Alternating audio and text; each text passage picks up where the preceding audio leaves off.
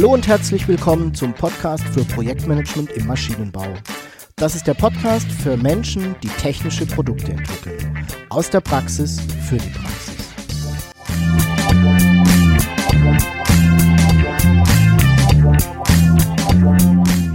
Mein Name ist Jörg Walter. Ich bin Ingenieur und arbeite als Berater, Trainer und Coach im Projektmanagement für technische Projekte.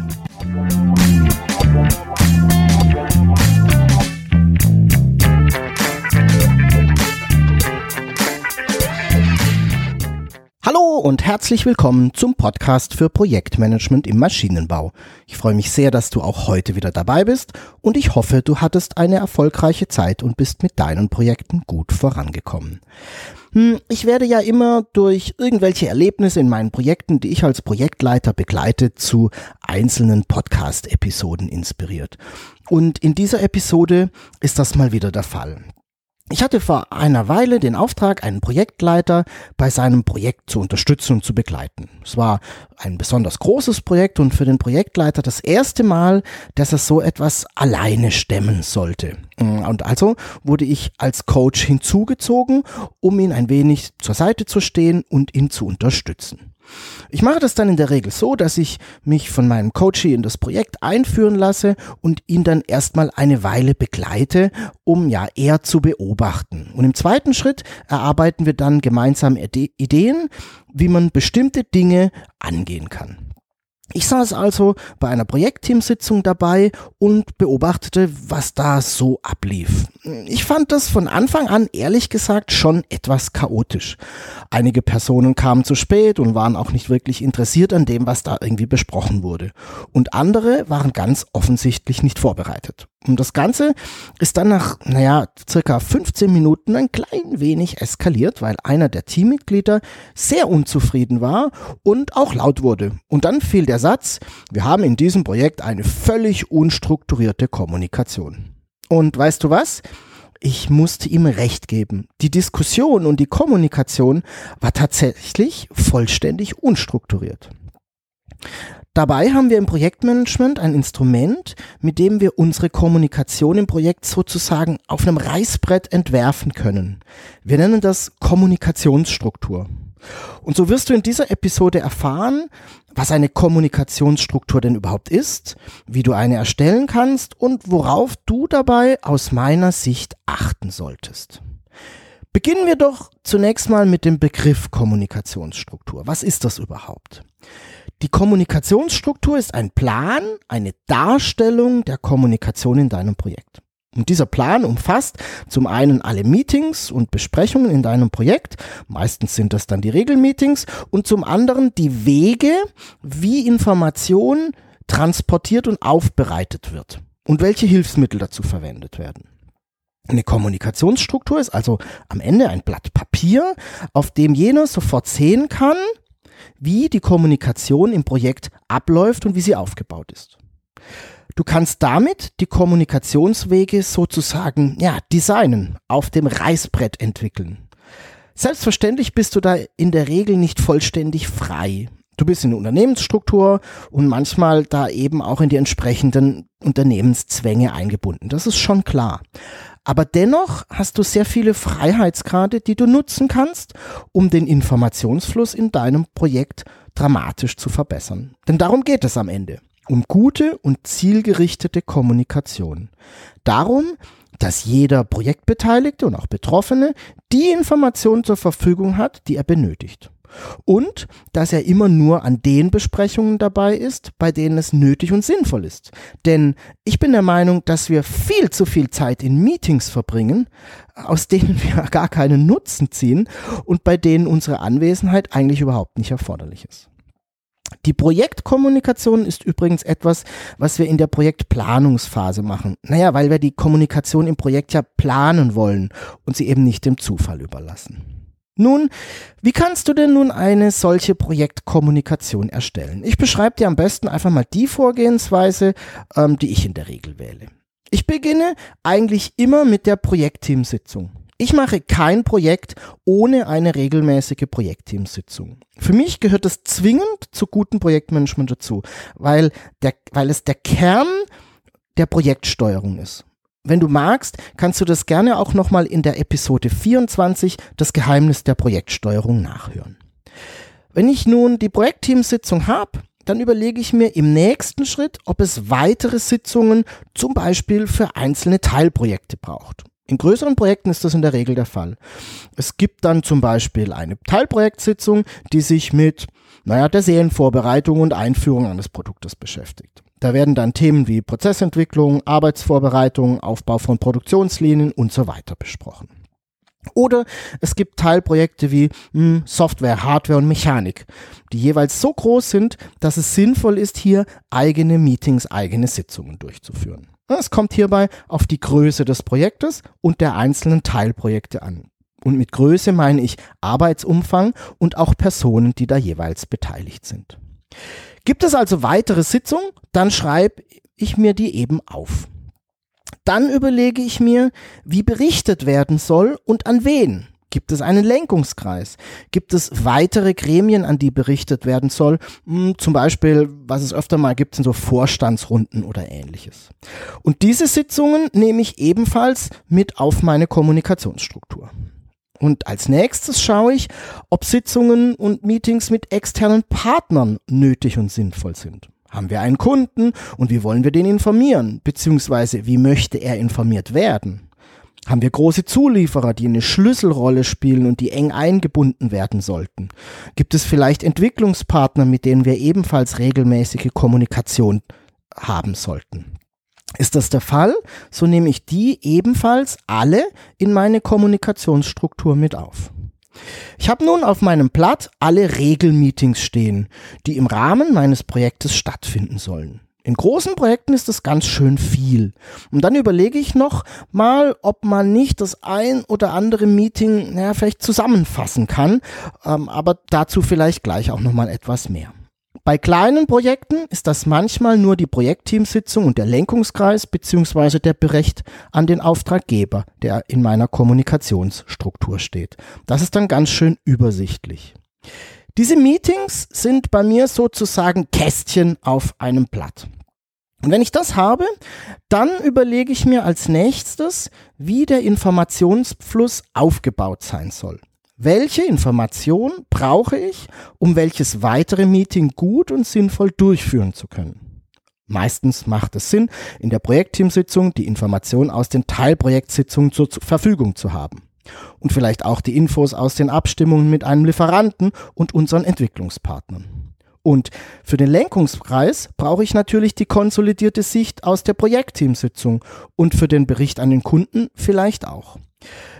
Du versuchst also in diesem Schritt zu durchdenken, wie die Information in deinem Projekt fließen soll. Und in der Kommunikationsstruktur stellst du diesen Fluss einfach durch Pfeile dar. Du verbindest deine Meetings, eben die Kästchen, mit einzelnen Pfeilen. Bei mir ist es dann oft so, dass ich ein wenig nachdenken muss und auch ausprobieren muss, bis ich einen Kommunikationsfluss habe, der gut und, und stimmig und sinnvoll ist. Wenn du das hast, dann kannst du im letzten Schritt für jedes der Meetings, die du festgelegt hast, einen, na, ich will es mal Steckbrief nennen, erstellen. In diesem Steckbrief legst du fest, erstens, worum geht es in diesem Meeting überhaupt? Warum gibt es das Meeting? Was ist der Nutzen? Was ist nach dem Meeting anders als vorher? Und falls du hier keinen wirklich guten Grund findest, dann solltest du dir tatsächlich nochmal überlegen, warum du dieses Meeting eigentlich machen möchtest. Zweitens sollte im Steckbrief stehen, wie das Meeting heißt. Ein eindeutiger Name ist wichtig, damit wir immer alle vom selben sprechen. Drittens sollte dastehen, wann und wo das Meeting stattfindet und wie lange es gehen soll. Also klassisch Datum bzw. Wochentag und Uhrzeit und Dauer. Der vierte Punkt in deinem Steckbrief ist, wie oft das Meeting stattfinden soll, also den Rhythmus des Regelmeetings. Wir sprechen ja hier meistens von Regelkommunikation. Fünftens solltest du festhalten, wer der Verantwortliche für dieses Meeting ist. Wer lädt ein? Wer ist für die Dokumentation verantwortlich und so weiter. Im nächsten Schritt, das ist der sechste Punkt, darfst du niederschreiben, wer die Teilnehmer dieses Meetings sind. Und hier darfst du nochmal auf Punkt 1 schauen. Ne? Der Nutzen, die Ursache, den Grund für dieses Meeting. es sollten nur Personen eingeladen sein, die hier einen Beitrag haben bzw. Nutznießer sind. Alle anderen brauchen tatsächlich nicht dabei zu sein.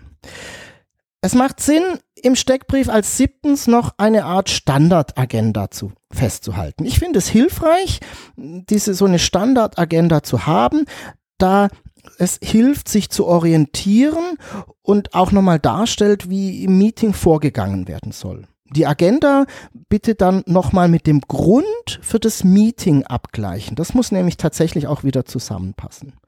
Ich halte dann als achten Punkt im Steckbrief in der Regel nochmal spezielle Regeln fest. Also gibt es spezielle Regeln, an die sich bitte alle halten dürfen. Eine Regel könnte zum Beispiel sein, dass eine Aufgabenliste vor der Sitzung durch die Teilnehmer aktualisiert wird und dass Änderungen ja irgendwie gekennzeichnet werden sollen. Das wäre so ein Beispiel für eine spezielle Regel. Und abschließend halte ich dann in, im Steckbrief für jedes Meeting noch Hilfsmittel und Tools fest. Also welche Tools und Hilfsmittel sollen verwendet werden. Im Lenkungskreis ist das oft der Projektstatusbericht, könnte aber auch eine Aufgabenliste oder ein spezielles Protokoll, ein fortlaufendes Protokoll sein, das verwendet werden soll. All sowas kannst du dann hier tatsächlich festhalten. Und wenn du das nun für alle deine Meetings gemacht hast, dann solltest du nochmal drüber schauen, ob alles stimmig ist, rund ist und zueinander passt. Ob es keine Überschneidungen und vor allem auch keine Lücken gibt. Und ob du nicht gegebenenfalls doch nochmal zwei Regelmeetings zusammenlegen kannst, weil die Dinge sehr ähnlich sind, die besprochen werden, weil die Agenten sehr ähnlich sind und weil der Grund, die Ursache für das Meeting sehr ähnlich ist. Um ein, und am Ende hast du nun einen klar strukturierten Informationsfluss und Struktur aufgesetzt und Regelmeetings für dein Projekt. Ich habe noch ein paar Dinge, die ich dir mitgeben möchte, auf die du vielleicht achten magst. Der erste Punkt heißt Synchronisation. Wenn du die Termine und den Rhythmus für deine einzelnen Meetings festlegst, solltest du nochmal einen Blick auf deine Übersicht mit den einzelnen Regelterminen und dem Informationsfluss legen. Wie baut alles aufeinander auf? Und das solltest du dann bei der Wahl der Termine, also beim Wochentag und des Rhythmuses berücksichtigen. Es macht wohl wenig Sinn, ein regelmäßiges Meeting mit einem Kunden zu machen, um ihn über, naja, sagen wir mal, den aktuellen Stand des Projektes zu informieren und deine letzte Projektteamsitzung, die liegt zwei Wochen zurück. Aktualität ist hier gefragt. Sonst kommst du immer wieder in die Situation, dass du dich, ich sag mal, außerordentlich mit deinem Team zusammensetzen musst, um dich auf den aktuellen Stand zu bringen. Und das ist tatsächlich alles andere als effizient. Der zweite Punkt, auf den ich dich gerne hinweisen möchte, heißt Flexibilität. Dein Projekt wird sich verändern und damit wird sich auch selbstverständlich dein Kommunikationsbedarf verändern. Das ist nichts Ungewöhnliches. Sei also bitte flexibel, was die Kommunikationsstruktur angeht. In heißen Phasen des Projektes macht es oft Sinn, dass zum Beispiel die Projektteamsitzung, das Projektteam-Meeting häufiger stattfindet als in anderen Phasen. Behalte also immer den Kommunikationsbedarf in deinem Projekt im Auge und passe eben deine Kommunikationsstruktur dann entsprechend an. Den dritten Punkt, den ich dir abschließend noch mitgeben möchte, der heißt Vollständigkeit. Hm, den Punkt habe ich eben schon mal so kurz angesprochen ich möchte ihn nochmal wiederholen und vielleicht auch ein bisschen vertiefen, weil er mir besonders wichtig ist. Achte bei der Erstellung der Kommunikationsstruktur darauf, dass das Projekt vollständig abgebildet ist, dass die vollständig erforderliche Kommunikation abgebildet ist. Das heißt, dass alle Themen, die für das Projekt wichtig sind, auch irgendwo angesprochen, besprochen und verfolgt werden. Ich arbeite hier sehr oft mit der Projektstruktur, dass ja die gesamte Arbeit meines Projektes abbildet und damit überprüfe ich dann, ob alle Arbeitspakete überhaupt an der richtigen Stelle in der Kommunikationsstruktur auch zu finden sind. Achtest du nicht auf die Vollständigkeit, kann es sein, dass dir einzelne Themen na, aus dem Blickfeld geraten und eventuell dann mit Unangenehmem wieder aufwarten. Und das sollte in deinem Projekt eigentlich nicht sein. Vielleicht hattest du von der Kommunikationsstruktur bisher noch nichts gehört. Für mich ist es ein ideales Instrument, um gerade in größeren Projekten wirklich einen wirklich guten Informationsfluss zu organisieren. Und auch in kleineren Projekten ist es gut, sich das mal zu vergegenwärtigen und die Kommunikation auch zu visualisieren. Wie immer habe ich auch dieses Mal meine Fragen für dich zum Nach- und Weiterdenken. Wie ist denn in deinem Projekt heute der Informationsfluss? Und werden alle Themen, die da wichtig sind, irgendwo besprochen und diskutiert? Und vielleicht abschließend, wie zufrieden bist du denn mit der Kommunikationssituation in deinem Projekt? Das war nun die Episode zur Kommunikationsstruktur und ich hoffe, du konntest die ein oder andere Idee mitnehmen. Wie gehabt, findest du alle Informationen in den Show Notes. Das ist dieses Mal projektmanagement-maschinenbau.de slash pmmb 059. Ich hatte es in der letzten Episode schon erwähnt. Viele der Episoden kann man nicht nur anhören, sondern auch nachlesen und nacharbeiten. Schau einfach mal unter projektmanagement-maschinenbau.de nach, welche Episoden schon verfügbar sind. Und falls du dir besondere Episoden zum Nachlesen wünschst, dann schreib mir einfach eine kurze Nachricht und ich werde die dann eben ähm, ein bisschen vorziehen beim Niederschreiben. Wie immer freue ich mich auch, wenn du mir deine Fragen und Ideen zum Podcast schreibst. Die E-Mail-Adresse lautet jörg.walter.projektmanagement-maschinenbau.de. Du darfst mir auch gerne deine Gedanken zu meinen Fragen schreiben. Wenn dir der Podcast gefällt, dann freue ich mich sehr über deine Empfehlung an Freunde und Kollegen und natürlich freue ich mich auch über deine Bewertung bei iTunes. Ich bedanke mich fürs Zuhören, freue mich auf deine Fragen und dein Feedback. Sei erfolgreich, tschüss und bis zum nächsten Mal, dein Jörg Walter.